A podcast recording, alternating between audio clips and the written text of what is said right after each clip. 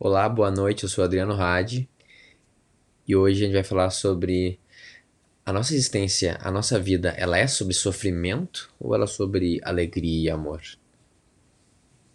Qual é o impacto de eu acreditar numa dessa ou na outra? E, eu, e é importante reconhecer em qual delas que eu acredito. Eu estudei por muitos anos uma coisa chamada Bhagavad Gita.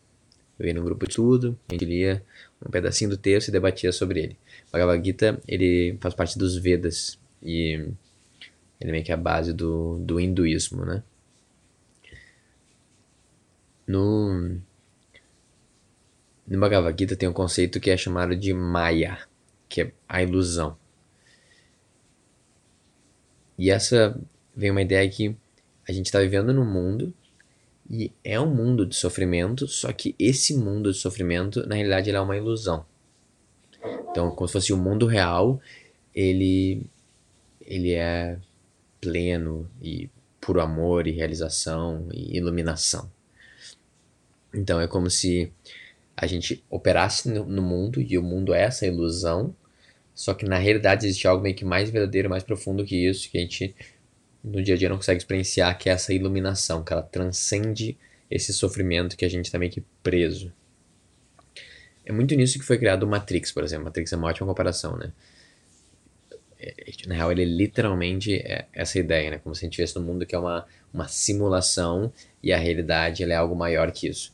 No caso do Matrix, a realidade não era exatamente a eliminação, ela era bem suja e desagradável também. Mas vem dessa ideia que quem disse que a nossa realidade ela não é ela é a, a última realidade, né? Beleza, legal, sempre gostei, a gente sempre estava indo atrás do moksha, né? Então, atrás de várias práticas, né, da yoga como um todo, de um jeito de se comportar que nos Vedas te, te ensinava a se comportar, né? Tipo a Bíblia deles. Legal.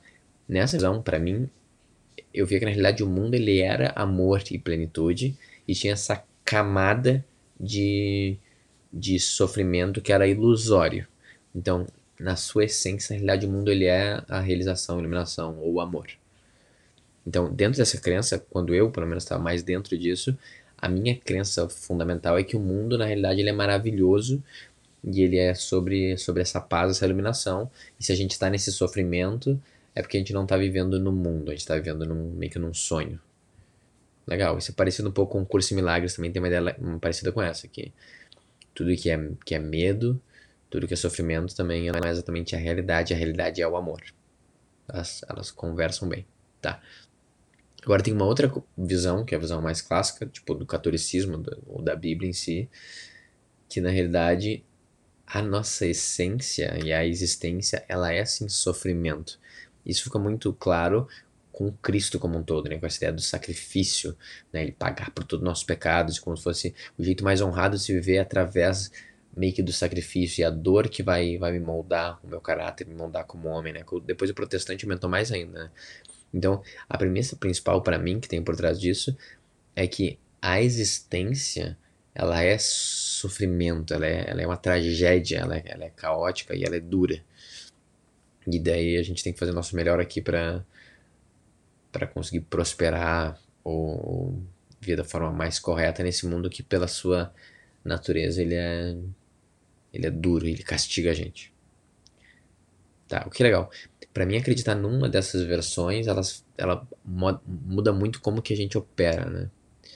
E por muito tempo eu achava que elas eram conflitantes e totalmente opostas.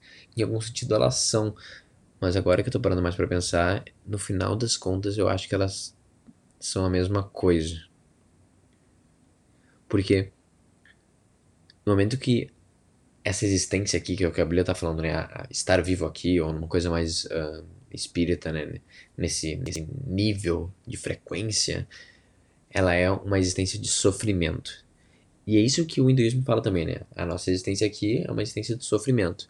Só que ela não é a última existência. Então, na Bíblia tem um pouco isso, que é essa ideia dessa, dessa a nossa alma eterna, que ela pode viver no paraíso. E o paraíso em si não é sofrimento. Então, no final das contas, ela tem meio que uma ideia parecida que o que a gente está aqui experienciando realmente não é agradável. Não é agradável. Mas existe algo talvez mais profundo e mais eterno que isso, que é assim pleno e, e, e, é o amor em si, é a realização, é a iluminação, é o paraíso. Só que qual é o ponto principal? Se a gente só pensar isso, a gente pode só claramente meio que desmerecer um pouco a nossa realidade aqui e só pensar, cara, não, não, não existe sofrimento, não é para ter sofrimento, não. Tipo, a realidade mais verdadeira, ela é de amor e é de paz.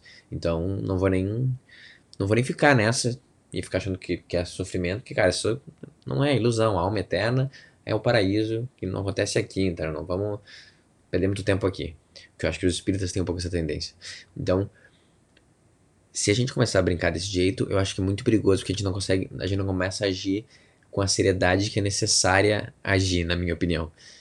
Então, o que está sendo, na minha opinião, é uma coisa mais recente que está mudando, é a gente olhar para nossa existência, a gente reconhecer sim que, cara, em vários sentidos ela é muito desagradável, né? Se a gente deixar, na realidade, a natureza nos destrói, né? Com o tempo, ou com os animais, ou a natureza do nosso corpo, com a gente passando fome. É difícil ficar nesse equilíbrio de sobreviver, né? Não é uma coisa fácil. Já não bastasse isso, a gente quase sempre vem por um pai e por uma mãe que tem uma relação que também é complexa. Às vezes tem um irmão e tem um sobrinho e tem um tio, e existem uns conflitos e brigas entre famílias, né? De quem que é o mais valoroso, quem que é o herdeiro. E existir em todos os seus níveis é foda, na realidade. É, não é uma coisa agradável. É uma coisa que existe um monte de sofrimento e um monte de ponto. E a nossa existência em si, ela é sofrida. Então é importante a gente meio que levar a sério, assim, reconhecer isso. Porque no momento que a gente reconhece, a gente fala assim, putz, mas se eu tô nessa, nessa existência, se eu tô vivendo aqui e ela é desse jeito, provavelmente existe uma razão para isso, né? Daí essa é uma escolha que eu acho legal de fazer. Eu tenho que navegar através desse mundo que ele é, ele é de sofrimento e meio que conseguir tirar o melhor dele e conseguir fazer o máximo para que ele seja menos sofrível. Então acho que é legal ele uma coisa mais clara e mais direta de fazer, em vez de só ficar uma coisa que eu tinha, pelo menos antigamente, que é não, não, se tem sofrimento, tem que liberar a mente. Entendeu? No mundo real, só existe amor. Ele meio que te tira um pouco da ação, tira um pouco do, na minha visão, do, do agir de forma ética, né?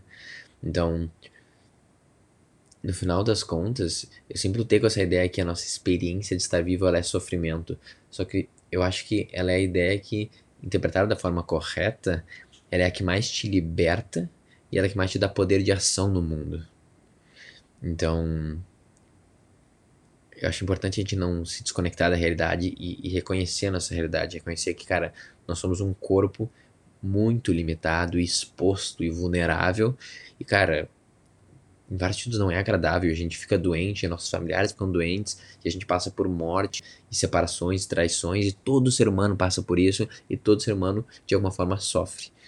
Porém, nesse sofrimento, a gente meio que acha o sentido, a gente acha razão, a gente acha esses momentos de amor, e através desses testes e da gente agindo corretamente em diminuir esse sofrimento, a gente consegue atingir esses lapsos de moksha, né? esses lapsos de iluminação, e consegue viver pelo menos por alguns momentos, no paraíso que é escrito na Bíblia, que é escrito no hinduísmo, que de alguma forma até o, Allan Kardec comenta também.